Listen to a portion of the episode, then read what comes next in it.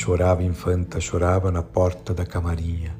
Perguntou-lhe o rei seu pai: Por que choras, filha minha? Eu não choro, senhor pai. Se chorasse, razão tinha.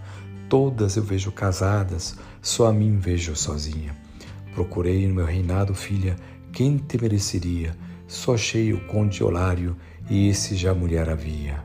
Ai, meu rei, pai da minha alma, esse mesmo que eu queria, mande aqui chamar o conde pela vossa escravaria. Palavras não eram ditas, já o conde chegaria. E que vossa majestade quer da minha senhoria? Mando que mate a condessa para casar-se com minha filha e traga a cabeça dela nessa dourada bacia.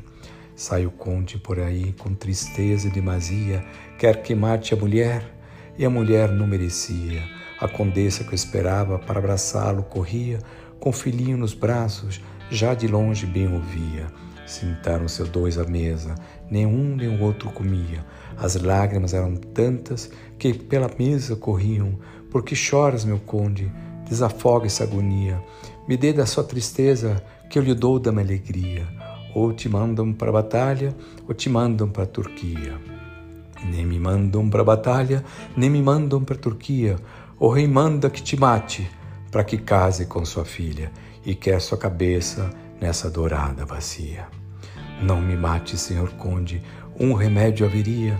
Vou meter-me um convento da ordem da fridaria.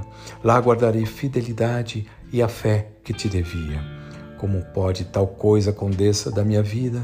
O rei manda que eu te mate para casar com sua filha e quer sua cabeça nessa dourada bacia. Deus que te perdoe, meu senhor conde, lá na hora da cutia. Me tragam aqui meu filho, entranhas da minha vida. Deste sangue de meu peito beberá por despedida. Bebe, meu filho, bebe, esse sangue de agonia.